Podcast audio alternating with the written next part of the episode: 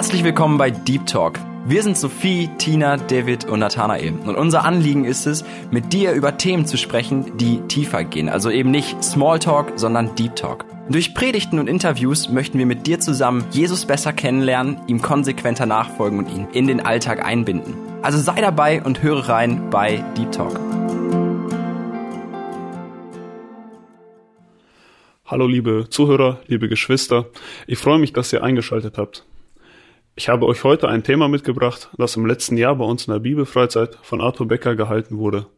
Wir als Jugend veranstalten zweimal jährlich Bibelfreizeiten und im letzten Jahr hatten wir das Thema Komm raus aus deiner Wohlfühlzone. Ich hoffe, du ziehst einen Gewinn aus dem Thema und ich wünsche dir viel Freude beim Zuhören.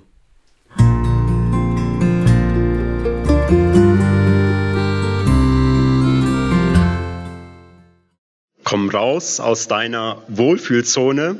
Das ist das Thema. Darüber möchte ich mit euch nachdenken. Nun, es geht um Elia. Ich denke, der Name Elia, der ist uns allen bekannt. Ich denke, der ist auch euch bekannt. Elia, die Person im Alten Testament, ist einer der bekanntesten Persönlichkeiten im Alten Testament. Er kommt auch ein bisschen im Neuen Testament vor, aber besonders im Alten Testament. Und um mir einen Überblick zu schaffen, was ihr von Elia wisst, möchte ich euch ein bisschen herausfordern. Das ist auch so ein bisschen, komm raus aus deiner Wohlfühlzone. Ich möchte euch herausfordern und euch fragen, was wisst ihr über Elia? Einfach mal ein paar Schlagworte hier reinbringen, damit ich einfach weiß, okay, wo steht ihr, was wisst ihr so über Elia? Ein Prophet, ganz genau. Er hat Gottes Reden empfangen, hat Gottes Reden weitergegeben. Was hat er noch so erlebt? Kennt ihr so ein paar Begebenheiten? Feuer vom Himmel. Genau, ja, das wissen natürlich die Männer, ne? Feuer vom Himmel, das ist Action. Das hat er erlebt, ganz genau. Was, was wisst ihr vielleicht noch? Ja, Elia war einer der ganz, ganz wenigen Menschen, die den Tod nicht erlebt haben, sondern er wurde entrückt durch einen feurigen Wagen. Ganz genau. Er betete und es regnete nicht. Dreieinhalb Jahre hat es im Land Israel nicht geregnet. Habt ihr noch Erfahrungen? Ja, das ist gut, dass du das auch erwähnst. Elia war ein schwacher Mensch wie wir. Genau. Elia ist auch derjenige, von, von ihm berichtet wird, dass er durch die Kraft Gottes einen Toten zum Leben erweckt hat. Die erste Totenauferweckung, die wir im Wort Gottes geschrieben finden, kommt zur Zeit von Elia vor. Also eine ganz besondere und unter anderem aber auch bekannte Person innerhalb der Bibel. Nun, man könnte meinen, jetzt wo wir so ein bisschen was zusammengetragen haben, Elia hat noch viel, viel mehr erlebt, aber man könnte meinen, dass Elia so ein besonderer Mensch war, beziehungsweise wir würden vielleicht heute sagen, so ein Superman, also ein, ein Mensch mit übernatürlichen Kräften, jemand, mit dem wir uns vielleicht nicht vergleichen würden, mit dem wir uns nicht auf eine Ebene stellen würden und wo wir riesengroßen Respekt vorhaben. Und das ist auch gut und richtig, aber die Bibel macht deutlich, und das wurde ja gerade auch erwähnt, Elia war ein Mensch wie du und wie ich ein ganz normaler Mensch. Und dazu möchte ich starten mit einer Bibelstelle aus dem Neuen Testament.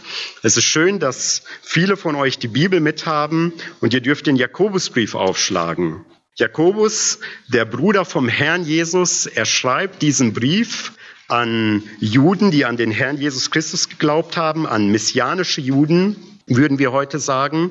Und im letzten Kapitel im Jakobusbrief, in Kapitel 5, da betont Jakobus das Gebet und die Vollmacht eines Gebetes und dass ein Gebet Kraft hat. Und er gebraucht jetzt Elia als Beispiel, um aufzuzeigen, Gebet hat Macht. Gebet hat Kraft. Ich möchte lesen den Vers 17 in Kapitel 5 im Jakobusbrief. Jakobus Kapitel 5, Vers 17, da steht über Elia, Elia war ein Mensch von gleicher Art wie wir. Und er betete inständig, dass es nicht regnen solle, und es regnete drei Jahre und sechs Monate nicht im Land, also im Land Israel. Elia war ein Mensch gleich wie wir, oder in anderen Übersetzungen steht ein, Elia war ein Mensch wie du und ich. Er war ein ganz normaler Mensch. Er war nicht irgendein Gott oder sonst etwas oder ein Engel, sondern er war ein Mensch wie du und ich.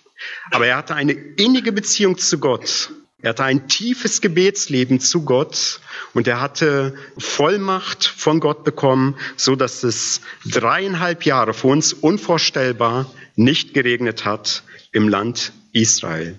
Das ist auch die Seite von Elia, ein Mensch wie du und ich. Und trotzdem war Elia ein Mann des Glaubens, ein Mann Gottes, ein Mann des Gebets. Er hat Großes von Gott erbeten und ich habe es schon erwähnt, zum Beispiel die Totenauferweckung und er hat durch die Kraft Gottes einen toten Jungen zum Leben auferweckt. Er war auch ein Gottesstreiter, das wurde noch nicht erwähnt, der sich als einziger gegen 850 Götzendiener widersetzt hat, im Namen Gottes widersetzt hat und das Volk herausgefordert hat und gesagt hat, hey, ihr, ihr macht ein Wischiwaschi-Christ sein. Da ist so ein bisschen Gott auf der einen Seite und auf der anderen Seite, da ist so ein bisschen Götzendienst und ihr macht keine klare Sache. Ihr sollt nicht auf beiden Seiten hinken, sondern ihr sollt eine klare Entscheidung treffen, ob ihr Baal dienen möchtet oder Gott dienen möchtet. Und auch das ist Elia.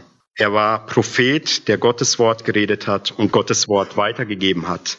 Aber auf der anderen Seite war Elia auch ein Mann, der mit Ängsten gekämpft hat, der sich Sorgen gemacht hat, der geflohen ist, weil er Angst hatte, weil es um sein Leben ging, der geflohen ist, der aufgrund von seiner Angst in tiefe Depression gefallen ist in tiefe Depressionen und nicht mehr leben wollte. Also er war suizidgefährdet, selbstmordgefährdet. Er wollte nicht mehr leben und er hat zu Gott gebetet und gesagt, nimm mich weg. Ich möchte nicht mehr leben. Ich habe so eine Angst. Ich bin so niedergeschlagen. Ich bin so völlig fertig. Ich kann nicht mehr. Auch das ist Elia und das ist die andere Seite des Elia. Und deshalb greift Jakobus Elia auf und sagt, Elia war ein Mensch wie du und ich. Wir haben auch Ängste, wir erleben Höhen in unserem Leben, wir erleben Tiefen in unserem Leben und auch das ist normal und auch das hat Elia erlebt. Nun, ich möchte uns einen kurzen Überblick geben über die Berufung von Elia. Wie kam es dazu, dass Elia losgegangen ist und zu einem Mann Gottes wurde und seine Wohlfühlzone, seine vertraute Umgebung verlassen hat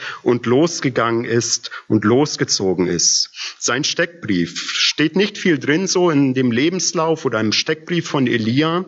Er heißt Elia, sein Name bedeutet der Herr ist mein Gott. Ne? Also El ist ein Name Gottes, der Herr ist mein Gott. Das bedeutet der Name Elia und das war Programm im Leben von Elia. Gott, der Herr, war sein Herr, sein persönlicher Herr. Und ich wünsche uns alle, dass, dass, dass wir Gott immer wieder tagtäglich als unseren Herrn anerkennen und erkennen und dass das auch für uns Programm ist. Dann kennen wir seinen Herkunftsort und der lautet Tischbe, östlich vom Jordan. Da ist Elia aufgewachsen, dort ist er geboren, beziehungsweise ja, hat ähm, dort eine Zeit seines Lebens gelebt, in der Nähe vom Jordan. Über die Eltern wissen wir nichts. Wir wissen nicht, ob Elia Geschwister hatte. Wir wissen nicht, ob er Familie hatte, ob er eine Ehefrau hatte. Das wissen wir alles nicht. Und genauso plötzlich wie Elia auftaucht in der Bibel, genauso plötzlich verschwindet er auch. Und das hatten wir ja gerade eben, dass Elia entrückt wurde durch einen feurigen Wagen und in den Himmel aufgefahren ist. Er lebte so circa 900 bis 800 Jahre vor Christus. Das war so die, die, die Zeitepoche von Elia. Und über dieses Zeitfenster erfahren wir jetzt eine ganze Menge, nämlich wie sah es politisch aus in Israel und wie sah es geistlich aus in Israel. Das ist ganz wichtig, dass wir uns da jetzt einen Überblick machen, damit wir verstehen, in welche Zeit hat Elia überhaupt gewirkt. Und um das rauszustellen, dürft ihr einmal ins Alte Testament gehen, in 1. Könige 16. Und wir werden uns den Großteil auch im 1. Könige aufhalten. Elia taucht in ab 17 auf, also 1. Könige 17, aber ich möchte erstmal 1. Könige 16 lesen. Und zwar geht es da um den König Ahab. Der König Ahab war der König des Nordens. Da war der König Ahab am Regieren. Und dieser König Ahab war kein guter König. Er war ein sehr, sehr antigöttlicher König. Also anti heißt ja gegen, also er war gegen Gott, er hat sich gegen Gott gestellt und er wird jetzt ab Vers 30 in 1. Könige 16 beschrieben und da steht, Und Ahab, also dieser König Ahab, der Sohn Omris, also sein Vater hieß Omri, tat, was böse war in den Augen des Herrn, mehr als alle, die vor ihm gewesen waren. War es nicht genug, dass er in den Sünden Jerobiams des Sohnes Nebats wandelte, denn es geschah, dass er sogar Isabel zur Frau nahm, die Tochter Edbaals, des Königs der Zidonier, und er ging hin und diente dem Baal und betete ihn an. Und er errichtete dem Baal einen Altar im Haus Baals, das er in Samaria baute. Ahab macht auch ein Aschera-Standbild, so dass Ahab mehr tat, was den Herrn, den Gott Israels, erzürnte, als alle Könige von Israel, die vor ihm gewesen waren. Soweit mal. Also da wird jetzt der König Ahab beschrieben und es wird deutlich, dass der König Ahab ein sehr antigöttliches Leben führte. Und die Könige des Nordens, die vor ihm regiert haben, waren schon echt schlechte Könige.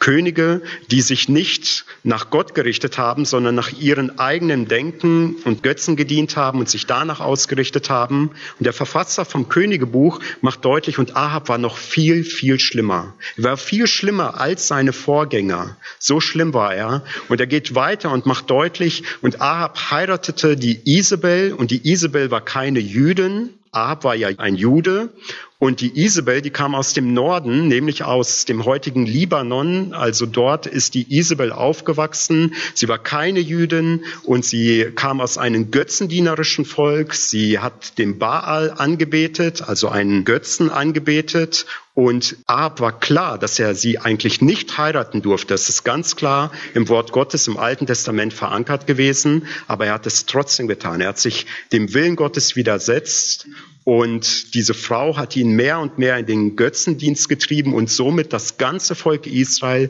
in den Götzendienst getrieben. Ganz nach dem Motto, wie die Bibel es schon erwähnt, schlechter Umgang verdirbt gute Sitten. Und so war es auch dann bei dem König Ahab er kam immer mehr in dieses Fahrwasser des Götzendienstes hinein und fing an, das ganze Volk in diesen Götzendienst hineinzuführen. Ich habe euch mal ein Bild mitgebracht von dieser Gottheit Baal. Das ist einfach ein archäologischer Befund von diesem Baal, dieser Gottheit, wo das Volk anfing unter Ahab, unter Isabel, die dann die Königin war, also die Frau des Königs, anfing, diese Gottheit anzubeten. Und Gott hat ganz klar gesagt, es gibt niemanden außer mich und niemanden außer mich sollt ihr anbeten. Und das Ganze ging dann immer mehr und mehr in den geistlichen Zerfall. Und dann steht in 1. Könige Kapitel 18, Vers 4, steht dann, dass diese Isabel, also die Frau des Königs Ahab, die hat die Nachfolger Gottes gehasst. Da steht dann in Vers 4, Kapitel 18, denn es geschah, als Isabel die Propheten des Herrn ausrottete, da nahm Obadja, das war ein Knecht von Ahab, ein gottesfürchtiger Knecht, 100 Propheten und verbarg sie in Höhlen, hier 50 und dort 50 und versorgte sie mit Brot und Wasser. Aber ganz am Anfang dieses Verses 4 steht, dass Isabel anfing, die Propheten auszurotten. Also sie hat Nachfolger Gottes gehasst. Sie wollte, dass das Volk mehr und mehr unter den Götzendienst kommt und immer mehr den Baal anbetet oder die Aschera, das war eine weibliche Göttin, die Gemahlin oder die Ehefrau von Baal und die sollten angebetet werden und eben nicht der lebendige Gott, der Himmel und Erde geschaffen hat, der Gott Israels, sondern eben Baal. Jetzt haben wir einen Überblick. So sah die geistliche Lage in Israel, im Norden Israels aus. Im Süden war es ein bisschen besser, aber im Norden Israels sah so zur Zeit von Elia die Lage aus, politisch und auch geistlich. Und jetzt beruft Gott einen Mann, und zwar Elia. Elia aus einem kleinen Ort in Tischbe, ich habe euch gerade gezeigt, wo Tischbe liegt, das ist, wir würden heute sagen auf Deutsch, das war ein richtiges Kaff. Also wirklich so ein ganz kleiner Ort. Und da kommt Elia her, dort ist Elia aufgewachsen, in so einem kleinen Ort. Er war nichts Besonderes, ein Mensch wie du und ich, und Gott ruft diesen Elia, er beruft diesen Elia und setzt ihn ein und macht ihm deutlich, er soll losgehen und eine Gerichtsbotschaft Gottes an diesen mächtigen König Ahab weitergeben. Und jetzt kommen wir zur Berufung von Elia und zwar, das ist so der Hauptvers des heutigen Themas, Vers 1 in Kapitel 17. Hier taucht Elia jetzt zum allerersten Mal auf. 1. Könige 17, Vers 1, wo dann steht, und Elia, der Tisbiter, also ne, aus Tischbe, von den Einwohnern Gileads sprach zu Ahab, also zu dem König, so wahr der Herr lebt, der Gott Israels, vor dessen Angesicht ich stehe, es soll in diesen Jahren weder Tau noch Regen fallen, es sei denn, dass ich es sage.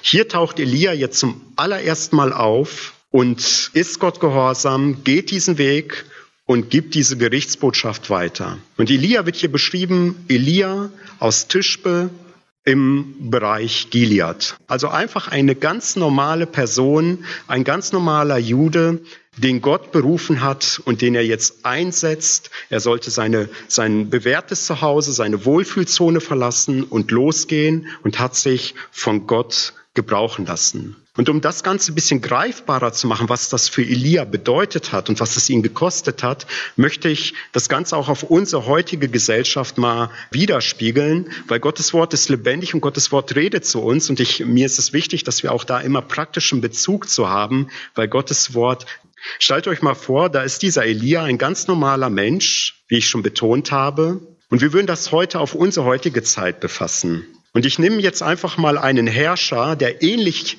regiert heutzutage wie der König Ahab. Den kennt ihr vielleicht, das ist Kim Jong-un. Das ist der Herrscher, der aktuelle Herrscher von Nordkorea. Und von diesem Herrscher weiß man nicht viel, aber man weiß, dass er sich auch als Gott verehren lässt, so wie sein Vater, der gelebt hatte, jetzt nicht mehr lebt und auch der Großvater. Sie lassen sich als Götter verehren von jedem Einwohner Nordkoreas. Und man weiß, dass die Christen dort in Nordkorea am schlimmsten heutzutage verfolgt werden. Es, man schätzt die Zahl von Christen ungefähr 300.000 von Christen in Nordkorea und sie müssen unsagbar leiden leiden, weil dieser Kim Jong-un nicht das Wohl des Volkes sucht, sondern sein eigenes Wohl und ziemlich, ziemlich antigöttlich handelt. Und ähnlich war jetzt die Situation mit dem König Ahab. Er war auch jemand, der sich von Isabel so beeinflussen lassen hatte, dass er anfing, ziemlich antigöttlich zu handeln und anfing, die Nachfolger Gottes zu hassen, zu verfolgen, bis hin, dass sie ausgerottet wurden. Ähnlich wie das jetzt dieser Kim Jong-un tut mit den Christen, mit unseren Glaubensgeschwistern, die für den Glauben, für ihre Nachfolge hin zu Jesus teilweise mit dem Leben oder mit ihrer Freiheit bezahlen müssen. Und jetzt stell dir mal vor, du gehst als normaler Bürger, wirst von Gott berufen und du schaffst es irgendwie nach Pyongyang, also in die Hauptstadt Nordkoreas, in dieses Parlamentsgebäude, in dieses Regierungsgebäude und du stellst dich vor diesen Kim Jong-un, der so antigöttlich handelt und regiert und du gibst ihm diese Gerichtsbotschaft weiter und sagst, hör mir zu, Kim Jong-un, so wahr der Herr lebt, der Gott Israels, der, der Himmel und Erde geschaffen hat, der Gott, dem ich diene, ich diene nicht dir, sondern ich diene den lebendigen Gott. Die nächsten Jahre wird weder Tau noch Regen fallen in Nordkorea jetzt im übertragenen Sinne, es sei denn, Gott ändert es. Das ist die Botschaft. Nun, ich glaube, wir alle hätten schlechte Karten, wenn wir das dem Kim Jong-un weitergeben würden. Entweder Du findest dich am nächsten Tag in einem schrecklichen Arbeitslager wieder oder du bekommst Besuch von der Geheimpolizei und erlebst den nächsten Tag nicht mehr. Und man kennt viele Glaubenszeugnisse, wo Christen den Märtyrertod in Nordkorea gestorben sind und getötet wurden aufgrund ihres Glaubens. Und ähnlich müsst ihr euch jetzt die Situation vorstellen von Elia. Elia, der einfach ein ganz normaler Bürger Israels war, der jetzt von Gott berufen wurde und der losgegangen ist im Mut und im Gehorsam gegenüber Gott. Und die, die gute Nachricht war, Gott war an seiner Seite. Die schlechte Nachricht bei Elia war, Ahab war gerade König und der ging nicht zimperlich mit den Propheten Gottes um. Er und die Frau Isabel haben ja diesen Götzendienst eingeführt im Land Israel. Und dieser Gott Baal, der war für die Fruchtbarkeit des Landes zuständig. Ne, dieser Baal, der, der angebetet wurde und auch die Aschera, die waren für die Fruchtbarkeit in der Landwirtschaft zuständig. Auch für die menschliche Fruchtbarkeit, also dass Frauen weitere Kinder gebären sollten und so, da wurde auch extra immer für den Baal geopfert.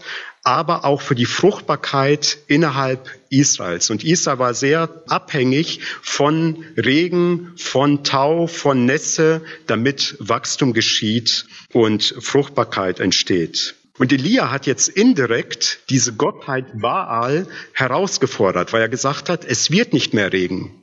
Und sie dachten ja eigentlich, Baal ist doch dafür zuständig, also müssen wir Baal opfern, wir müssen Baal glauben und dann wird es auch geschehen.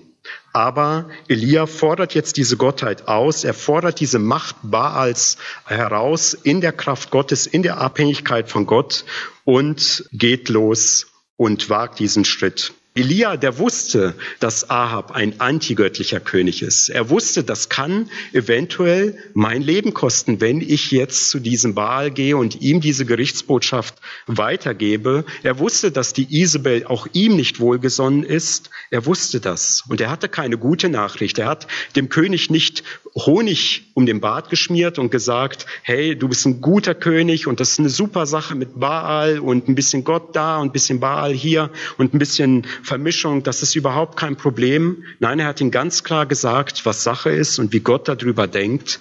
Und Elia war ein Mann des Glaubens, ein Mann des Muts, ein Mann des Gehorsams und er ist losgegangen, hat seine, seine Wohlfühlzone verlassen und hat sich von Gott gebrauchen lassen.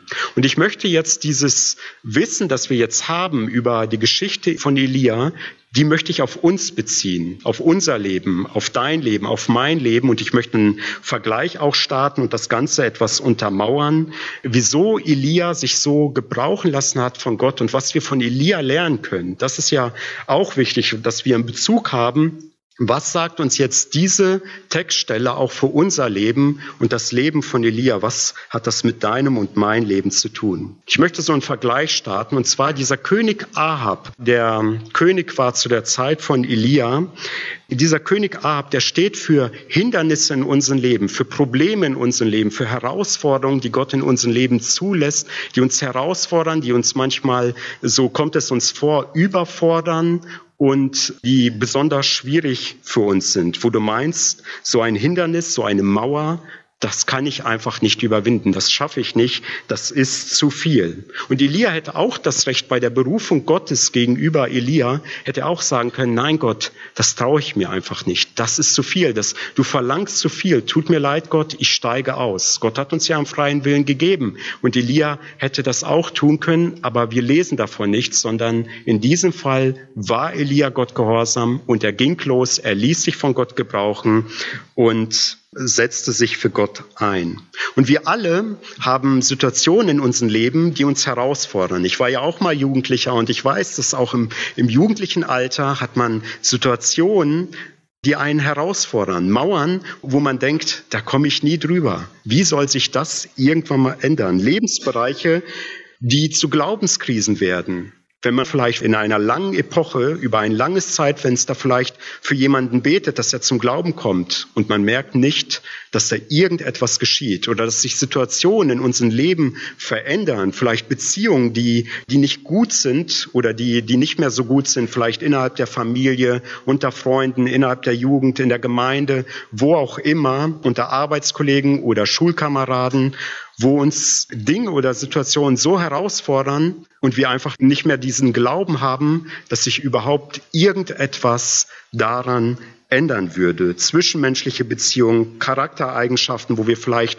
beten, dass Gott uns verändert und wir uns gerne verändern lassen möchten. Und es geschieht einfach nicht. Einfache Herausforderungen in unserem Leben, vielleicht Arbeitsplatzsuche und so weiter und so fort. Und diese Probleme, diese Hindernisse, die werden immer größer und größer und sie wachsen und wachsen und sie nehmen uns immer mehr ein und die Probleme werden größer also die Aha-Probleme, wenn ich das so sagen kann, werden immer größer und Gott wird in unseren Augen immer kleiner. Natürlich wird Gott nicht kleiner, aber in unseren Augen wird Gott immer kleiner, weil das Problem immer, immer größer wird. Und wir kommen immer mehr in dieses Fahrwasser, in diesen Unglaube und der Ahab in uns wird immer größer. Die Probleme werden immer größer und es fordert uns zutiefst heraus, dem Herrn Jesus wirklich zu glauben, ihm wirklich Vertrauen zu schenken, dass er uns auch durch die verschiedensten Situationen unseres Lebens herausführen kann. Und ich habe mich gefragt bei der Vorbereitung und als ich so das Leben von Elia betrachtet habe, wieso hatte Elia so einen tiefen Glauben und so einen Glaubensgehorsam und so einen Mut gegenüber Ahab und war so gehorsam Gott gegenüber? Und ich habe mich gefragt, wie kann unser Glaube wachsen? Und bei diesem Überlegen kam mir ein ganz einfaches Kinderlied in den Sinn, das wahrscheinlich viele von euch kennen, weil ich es selber in der Kinderstunde kennengelernt habe.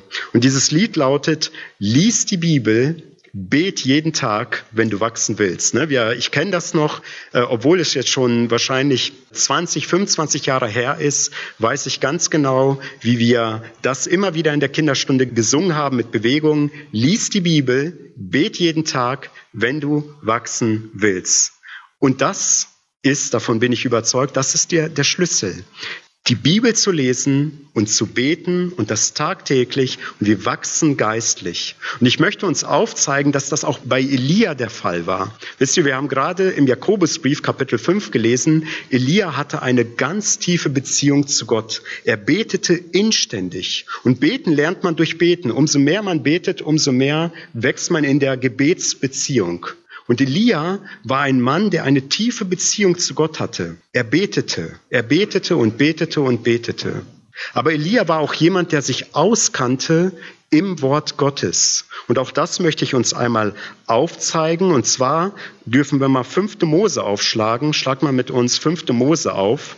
Da wird uns ein Gerichtstext beschrieben, ein Gerichtstext, wo Gott dem Volk Israel gegenüber deutlich macht, wenn ihr mir den Rücken zukehrt und wenn ihr anderen Göttern dient, dann werdet ihr Gericht erleben. 5. Mose Kapitel 11, Vers 16 und 17 möchte ich einmal lesen.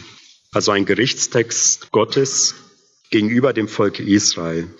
Und da steht in Vers 16 und 17, 5. Mose, hütet euch aber, also Gott spricht im, durch Mose, hütet euch aber, dass sich euer Herz nicht verführen lässt, so dass ihr abweicht und anderen Göttern dient und euch vor ihnen niederwerft und dass dann der Zorn des Herrn über euch entbrennt und er den Himmel verschließt, dass kein Regen kommt und die Erde ihren Ertrag nicht gibt und ihr bald ausgerottet werdet aus dem guten Land, das der Herr euch gibt. Also das ist ein, ein Text, ein Gerichtstext, wo Gott dem Volk deutlich macht, wenn ihr mir nicht mehr nachfolgen werdet, wenn ihr mir nicht mehr vertraut, wenn ihr euch den Rücken mir gegenüber zukehren werdet und mir nicht mehr glauben werdet, dann werde ich den Himmel verschließen und es wird nicht mehr regnen und es wird kein Tau mehr fallen. Und das war klar verankert im fünften Buch Mose. Und diese Mosebücher, die gab es schon zur Zeit von Elia. Er hatte natürlich nicht die Bibel, wie wir sie heute haben, aber er kannte sich aus. Als Prophet Gottes kannte er sich aus. Die Propheten Gottes kannten sich sowieso aus im Wort Gottes. Sie waren ja oft in einer Prophetenschule und so weiter und so fort. Und sie kannten sich aus in den Büchern des Wortes Gottes und wussten ganz genau, wenn Gott etwas ankündigt, dann ist Gott darin auch treu. Und wenn Gott sagt in 5. Mose 11, dass wenn ihr anderen Göttern dienen werdet, dann werde ich Gericht ausüben und das Gericht sieht so aus, dass es nicht mehr regnen wird und dass kein Tau mehr die Erde bewässern wird. Und ich bin davon überzeugt, dass auch Elia diese Aussage Gottes kannte und dass er auf der einen Seite ein tiefer Beter war, der eine tiefe Beziehung im Gebet hatte, aber der auf der anderen Seite die Bibel gelesen hat. Lies die Bibel, bet jeden Tag und du wirst wachsen. Du wirst immer mehr und weiter wachsen. Und ich möchte euch darin ermutigen, das zu tun. Und deshalb ist es gut, dass ihr auf einer Bibelfreizeit seid. Und es ist gut, dass du heute da bist also Elia war ein Mann des Gebets, er war ein Mann, der das Wort Gottes kannte und das Wort Gottes las, aber Elia war auch ein Mann, der wusste, Gott ist an meiner Seite. Und da können wir wieder zurückgehen zum Ausgangstext aus 1. Könige 17. Ich möchte nochmal diesen Vers 1 lesen, in 1. Könige 17, Vers 1. Und zwar diese Gerichtsbotschaft, die Elia hier im zweiten Teil des Verses weitergibt, wo er zu Ahab spricht, 1. Könige 17, Vers 1. So wahr der Herr lebt, der Gott Israels, vor dessen Angesicht ich stehe, es soll in diesen Jahren weder Tau noch Regen fallen, es sei denn, dass ich es sage. Das war die Gerichtsbotschaft. Ne, Elia kommt zu, zu den König Ahab und sagt, hey, pass mal auf, Ihr habt angefangen, euch anderen Göttern zuzuwenden. Ihr, fangt, äh, ihr habt angefangen, Baal anzubeten. Ihr habt angefangen, die Aschera anzubeten. Und aus dem Jakobusbrief wissen wir, dass Elia zutiefst gebetet hatte. Und Elia spricht in der Vollmacht Gottes und macht deutlich, es wird nicht mehr regnen, bis Gott es anders möchte. Das gibt Elia dem König Ahab weiter. Aber was ich interessant fand oder finde, ist, Elia beginnt mit den Worten, so wahr der Herr lebt, der Gott Israels, vor dessen Angesicht ich stehe. Nun, mal ganz praktisch, vor wem steht denn hier Elia? Steht er vor Gott? Nein, er steht hier vor dem König Ahab. Und man könnte jetzt meinen, Mensch, Elia, ich glaube, du brauchst eine Brille. Du stehst hier nicht vor, vor Gott. Du stehst vor dem König Ahab. Du bist im Regierungsgebäude in Samaria bei dem König Ahab. Du bist nicht vor Gott. Man könnte meinen, da passt doch irgendwas nicht. Aber wisst ihr, Elia sagt, ich stehe hier nicht ab. Ich stehe nicht vor dir. Ich ordne mich jetzt in diesem Fall nicht dir unter, weil du antigöttlich handelst, sondern ich ordne mich hier dem lebendigen Gott unter. Ich weiß, ich stehe hier im Willen Gottes. Ich bin hier vor dem Angesicht Gottes. Gott gebraucht mich und er setzt mich hier ein. Ich bin Gott gehorsam und will ihm dienen. Das macht dieser, dieser Ausdruck deutlich. Ich stehe hier vor dem Angesicht Gottes. Und das macht auch wiederum deutlich, Elia hatte auch seine Herausforderung, gerade diese Herausforderung vor dem König Ahab. Aber wisst ihr, Elia sieht nicht den König Ahab, er sieht nicht das Problem, dieses riesengroße, wo er nicht weiß, ob er überhaupt lebendig aus diesem Thronsaal wieder austreten wird, sondern er sieht in diesem großen Problem, in dieser großen Herausforderung den noch größeren Gott. Er sieht Gott und sagt, ich stehe vor diesem Gott, Gott ist an meiner Seite. Ich bin vor dem Angesicht Gottes, ich bin im Willen Gottes und ich gehe in der Vollmacht Gottes und ich diene Gott. Das war ihm bewusst. Und ich wünsche uns, dass uns das auch immer wieder bewusst wird. Probleme sind da, Herausforderungen sind da, auch unter Christen, auch unter Jugendlichen, das ist klar. Das ist Ganz deutlich und klar, das macht die Bibel auch deutlich. Aber wichtig ist, dass wir bei den ganzen Problemen immer wieder den noch größeren Gott sehen. Gott ist größer als das größte Ahab-Problem in deinem Leben. Das möchte ich dir anhand der Geschichte von Elia zusprechen. Gott ist größer als das größte Problem in deinem Leben. Gott ist größer. Bleib an Gott dran. Gott ist an deiner Seite und stehe immer wieder im Willen Gottes und geh diesen Weg. Bete jeden Tag und lies deine Bibel und du wirst wachsen. Aber bei dem allen möchte ich auch nochmal betonen, Elia war ein Mensch wie du und ich. Elia ist gefallen. Elia hat auch versagt. Auch das hatten wir. Er ist in tiefe Depression gefallen und Gott hat ihn da aber wieder rausgeholt. Und die Bibel ist immer wieder bestückt von Menschen, wo wir denken, boah, das waren Frauen und Männer Gottes, aber sie sind gefallen und sie sind wieder aufgestanden und haben weitergemacht. Und ich möchte dich ermutigen, auch da weiter dran zu bleiben und weiter zu machen. Und wenn Gott uns Herausforderungen in unserem Leben zulässt und wir diese Herausforderungen immer wieder bewältigen, dann wächst unser Wirkungsbereich, dann wächst unser Vertrauen. Wer von euch macht Wintersport? Also ich fahre gerne Snowboard und beim Wintersport ist es so, es gibt drei verschiedene Schwierigkeitsgrade an Pisten. Ne, es gibt zum einen die blaue Piste, und diese blaue Piste, das ist mehr so für diejenigen, die Anfänger sind im Wintersport, die vielleicht Skifahren oder Snowboard fahren und die gerade dabei sind. Das Gefälle ist nicht sehr steil, die Pisten sind sehr breit, man kann sich da gut auslassen und es ist eine gute Zeit, wo man einfach lernen kann, also eine gute Herausforderung. Dann kommt der nächste Schwierigkeitsgrad und das ist die rote Piste, die ist schon etwas steiler und die fordert schon mehr heraus. Die Pisten sind nicht immer ganz so breit wie bei den blauen Pisten und es ist ein bisschen steiler, man hat ein bisschen mehr Geschwindigkeit, aber man kann dann die roten und die blauen Pisten fahren. Und dann, das kennt man so im Sprachgebrauch auch, das ist so die, die schwarze Piste. Ne? Das ist so die Königsdisziplin. Da gibt es natürlich auch ganz große Unterschiede innerhalb der schwarzen Piste und auch bei der roten und bei der blauen Piste. Aber je nachdem, als Anfänger fängt man erstmal bei den blauen Pisten an, dann geht man weiter und hat die roten Pisten und die schwarzen Pisten. Ich habe euch mal ein Bild mitgebracht. Das ist das Skigebiet von Sölden, das ist in Österreich. Wir als Gemeinde machen jedes Jahr eine Freizeit in Sölden, so eine Winterfreizeit und dann fahren wir da immer nach Sölden. Deshalb habe ich jetzt einfach dieses Bild genommen. Und da gibt es die verschiedensten Farben. Ne? Da gibt es die blauen Pisten, da gibt es die roten Pisten und da gibt es die schwarzen Pisten. Und wenn du Anfänger bist, dann fährst du vielleicht erstmal bei den blauen Pisten und dann hast du vielleicht so 10, 12 Pisten, die du nutzen kannst. Dann gehst du weiter, du fühlst dich sicher und du gehst dann auf die roten Pisten und dann hast du ein größeres Gebiet und wenn du irgendwann mal ganz sicher bist, dann gehst du auf die schwarzen Pisten und dann hast du das gesamte Gebiet und kannst dich richtig auslassen. Es ist ein riesengroßes Gebiet. Und diese, diese Gebiete, diesen Bereich, den nenne ich mal hier die Wohlfühlzone. Ne? Also je nachdem, wo wir stehen, fühlen wir uns wohl. Da fühlen wir uns sicher. Und dann geht es weiter und weiter. Und das war jetzt ein ganz normales menschliches Beispiel. Und ich möchte euch aus meinem Leben beziehungsweise aus unserem Leben erzählen und das Ganze aufs Geistliche übertragen, weil das ist eine geistliche Wahrheit, die im Wort Gottes verankert ist, dass Gott uns herausfordert. Ne, wir wachsen ganz unterschiedlich auf und wir fühlen uns in einem Bereich wohl. Zum Beispiel bei mir, ich habe gesagt, auf meinem ersten Bildungsweg habe ich Industriemechaniker gelernt. Und ich nehme jetzt einfach mal den Bereich Finanzen. Wisst ihr, ich fühlte mich wohl und sicher, weil ich so aufgewachsen und geprägt äh, bin. Ja, ich bekomme mein Gehalt ganz normal von der Firma Nixdorf, da wo ich gearbeitet habe und so weiter. Das war meine Sicherheitszone. Ich wusste natürlich, Gott gibt mir die Fähigkeit und die Gabe, dass ich überhaupt arbeiten kann. Aber das ist meine Wohlfühlzone. Und irgendwann mal im Alter von 21 Jahren hat Gott mich da herausgefordert und mir deutlich gemacht, Arthur, jetzt möchte ich dich da rausreißen aus dieser Wohlfühlzone. Du sollst deinen Job kündigen, was ich ja auch schon erwähnt hatte.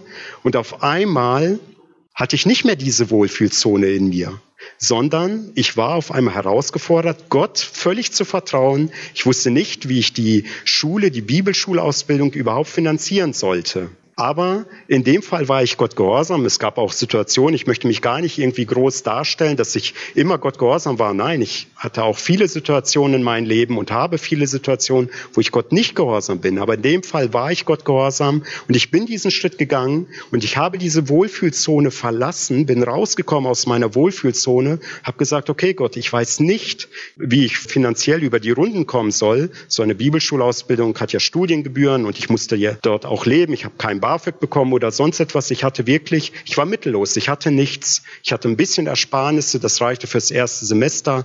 Dann war Schluss.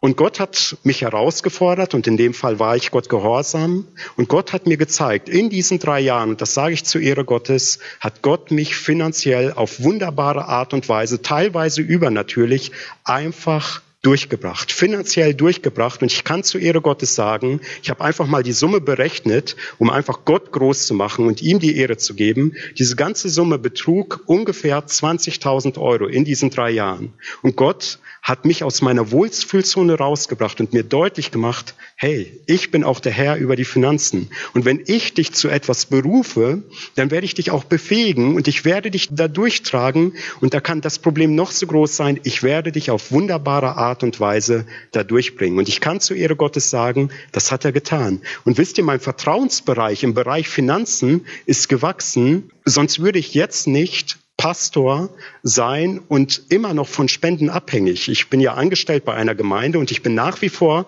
von Spenden abhängig, aber Gott hat mich darauf vorbereitet in diesen drei Jahren der Bibelschulausbildung und mir deutlich gemacht, vertraue mir. Und ich kann zu Ehre Gottes sagen, ich gehe jetzt diesen Weg oder Gott geht diesen Weg mit mir seit über zehn Jahren und Gott hat mich noch nie im Stich gelassen und er hat uns noch nie im Stich gelassen und wir erwarten jetzt auch Nachwuchs, unser erstes Kind Ende Mai.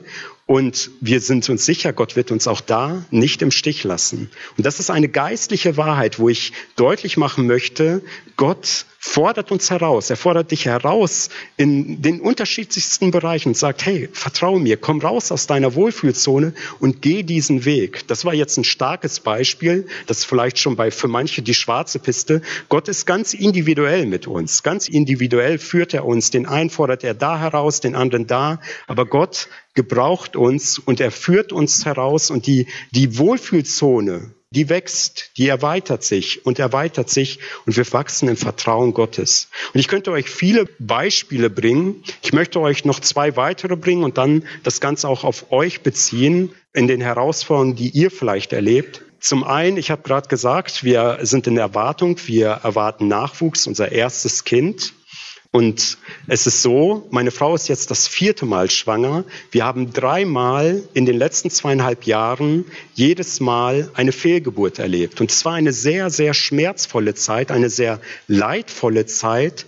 Aber es hört sich vielleicht jetzt komisch an, aber sowohl meine Frau als auch ich möchten diese Zeiten nicht missen in unserem Leben. Das waren auch Zeiten des Vertrauens. Probieren wir es wieder, probieren wir es wieder, gehen wir dieses Wagnis ein und auch dort ist unser Bereich des Vertrauens gewachsen. Und ihr könnt euch vielleicht ein bisschen vorstellen, jetzt beim vierten Mal, wo wir gesagt haben, okay, probieren wir es nochmal, versuchen wir es nochmal oder lassen wir es. Und wir haben diesen Bereich wieder verlassen und haben gesagt, nein, wir vertrauen einfach Gott. Gott wird es wunderbar führen. Wenn es klappt, klappt's. Wenn nicht, dann ist es vielleicht ein anderes Mal dran. Aber wir sind diesen Weg gegangen und Gott ist gnädig. Er ist uns in diesem Fall gnädig und wir sind dankbar, dass wir jetzt ein Baby erwarten dürfen und uns freuen dürfen auf die Zukunft und auch auf das Familiensein. Und so gibt es verschiedenste Bereiche, auch in meinen und in unserem Leben. Zum Beispiel morgen ist Gottesdienst am Sonntag und da werde ich eingesegnet zum Ältesten. Gott hat mich berufen zum Ältesten der Gemeinde mit noch einem weiteren Bruder. Und auch das ist wieder ein Schritt des Vertrauens. Wisst ihr, ich muss Gott vertrauen und sagen, okay Gott, ich habe riesen Respekt vor dieses Amt des Ältesten, aber wenn du mich berufen hast, so wie du Elia berufen hast, dann will ich gehen. Ich will diesen Weg des Vertrauens gehen und der Kreis des Vertrauens wächst und erweitert sich mehr und mehr. Und das möchte ich euch auch mitgeben, das möchte ich uns allen mitgeben. Ich gebe nochmal zurück und will euch da auch herausfordern, eure Wohlfühlzone, da wo du dich vielleicht wohlfühlst, es auch einfach mal zu verlassen und dieses Wagnis mit Gott eingehen und im Vertrauen ihm zu folgen. Nun, was können so Wohlfühlzonen vielleicht im jugendlichen Alter bei euch sein? Ich habe mir da ein bisschen Gedanken gemacht, um das einfach noch zum Abschluss zu untermauern, bevor wir dann beten. Zum Beispiel ist so eine Wohlfühlzone, wo du dich vielleicht wohlfühlst als Christ, als Jugendlicher, dass du sagst, okay, ich fühle mich wohl, wenn ich einfach nur leise bete. Einfach nur, wenn Gebetszeiten sind, ich, ich gehe mal davon aus, ihr habt auch so Gebetsstunden, so vorm Gottesdienst oder so, und du fühlst dich vielleicht wohl und sagst, okay, meine Wohlfühlzone ist das stille Gebet. Und das ist nicht verkehrt, das ist gut, wenn ihr betet, und es ist sehr, sehr wertvoll. Aber vielleicht legt dir Gott das mal aufs Herz und sagt, hey, und versuch's doch mal mit einem lauten Gebet, so dass die anderen mit einstimmen können, weil dieses Gebet nochmal eine besondere Vollmacht hat. Das hat ja der Herr Jesus deutlich gemacht. Und da möchte ich dich ermutigen, verlass einfach mal deine Wohlfühlzone und wag diesen Schritt. Und geh diesen Schritt des lauten Betens und wag diesen und du wirst wachsen. Das wird nicht unbedingt sofort super gut klappen. Das wächst. Solche Wohlfühlzonen, die wachsen die breiten sich aus und wir bekommen immer mehr Stabilität. Das war bei Elia der Fall. Ne, er ging diesen Weg des Glaubens und dann erleben wir, wie Gott ihn auf übernatürliche Art und Weise zum Bach Krit geführt hatte und dann waren da die Raben, die haben ihn dann mit Nahrung versorgt und so weiter und dann ging es weiter mit der Witwe und dem Sohn und dann ist der Sohn gestorben und so weiter und so fort. Und unser Vertrauensbereich, unsere Wirkungsbereiche, die wachsen mehr und mehr und Gott gibt uns und legt uns mehr und mehr Verantwortung auf. Oder ein anderer Bereich. Es kann sein, dass eure Jugendleiter mal so auf euch zukommen werden und euch bitten werden, diesen Dienstbereich zu übernehmen oder diesen Dienstbereich zu übernehmen. Und da möchte ich euch auch einfach ermutigen, dass ihr Gott immer wieder fragt, okay, ist es jetzt dran und nicht kategorisch ausschließen. Ich kenne das selber als Jugendlicher. Ich weiß noch, als ich 18 Jahre alt war, kam er auf mich zu und hat gesagt, hey Arthur, kannst du dir mal vorstellen, zu predigen? Und mein erster Gedanke war, never ever, also auf keinen Fall. Nein, lass es. Das mache ich nicht.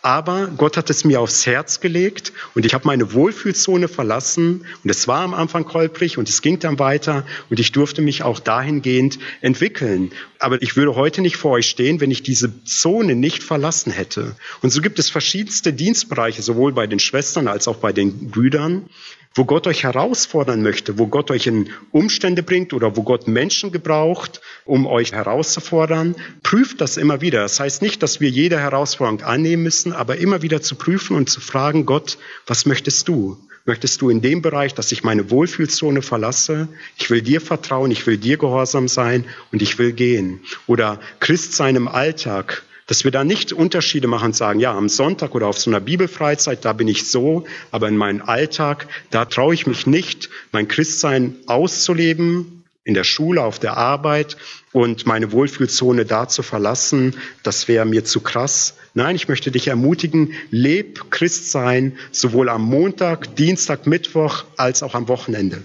Leb dein Christsein und geh diesen Schritt. Und für diejenigen, und das ist die wichtigste Entscheidung unseres Lebens, die ich mit 17 Jahren getroffen habe, und ich bin mir ziemlich sicher, auch hier unter euch gibt es ganz bestimmt Jugendliche, die sich vielleicht wohlfühlen in diesem Bereich, dass sie sagen, okay, es ist schön, auf einer Freizeit zu sein. Es ist schön, mit Gleichaltrigen dabei zu sein. Es ist schön, diese Zeit zu genießen. Aber sie wissen ganz genau, dass sie noch nicht diese Entscheidung für den Herrn Jesus Christus getroffen haben. Und sie fühlen sich in diesem Bereich wohl, aber sie gehen nicht dieses Wagnis ein, Buße zu tun über ihr Leben und die Gnade des Herrn Jesus anzunehmen. Und ich möchte dich dazu ermutigen, dieses Wagnis einzugehen. Es ist kein Wagnis, es ist ein Schritt des Vertrauens.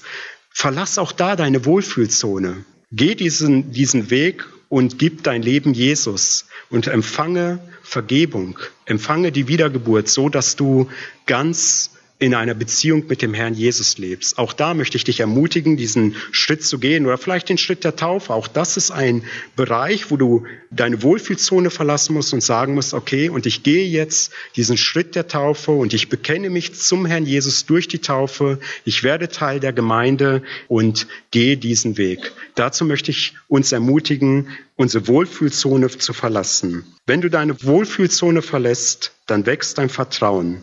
Und je öfter du deine Wohlfühlzone verlässt, umso größer wird dein Vertrauen und umso größer wird der Wirkungsbereich, wo Gott dich gebrauchen kann und durch dich wirken möchte. Und wenn du mit Gott Dinge erleben möchtest, dann musst du deine Wohlfühlzone immer wieder verlassen, damit Gott dich auch gebrauchen kann in ganz anderen Bereichen, die du dir vielleicht gar nicht vorstellen kannst. So war es bei mir auch. Ich hätte nie in dem Alter, wo ihr jetzt seid, gedacht, dass ich jemals Teil einer Gemeinde werde, dort vielleicht Ältester werde oder als Pastor angestellt werde oder sonst etwas. Niemals. Aber ich bin so dankbar, dass Gott mich auf den verschiedensten Etappen von der blauen Zone zur roten Zone zur schwarzen und so weiter geführt hat und mich einfach gebrauchen möchte in seiner Gnade. Und das hat Elia erlebt und das möchte Gott, dass wir immer wieder unsere Wohlfühlzone verlassen. Und so möchte ich dich ermutigen und auch herausfordern, komm raus aus deiner Wohlfühlzone und Gott wird dich wunderbar führen, denn Gott ist an unserer Seite. Amen.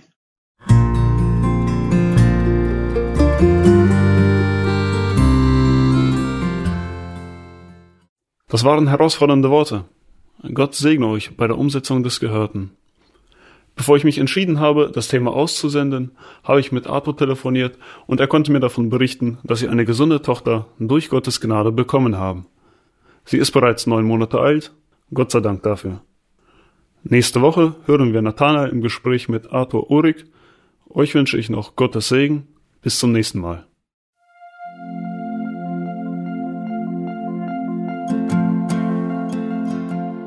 Schön, dass du heute dabei warst. Und wenn es dir gefallen hat, wenn du was mitnehmen konntest, dann teile es gerne mit deinen Freunden und Bekannten und gib es weiter. Und wenn du noch mehr Informationen haben möchtest über das Programm und über Segenswelle allgemein, dann schau doch einfach auf unserer Webseite vorbei auf www.segenswelle.de oder auf dem Instagram-Feed auch unter Segenswelle zu finden und klick dich einfach mal durch, teile es und gib es weiter. Wir wünschen dir eine gesegnete Woche mit den Worten aus Kolosser 3, Vers 17. Was immer ihr tut, in Wort oder Werk, das tut alles im Namen des Herrn Jesus und dank Gott, dem Vater durch ihn. Damit wünschen wir dir eine gesegnete Woche. Mach's gut, bis zum nächsten Mal.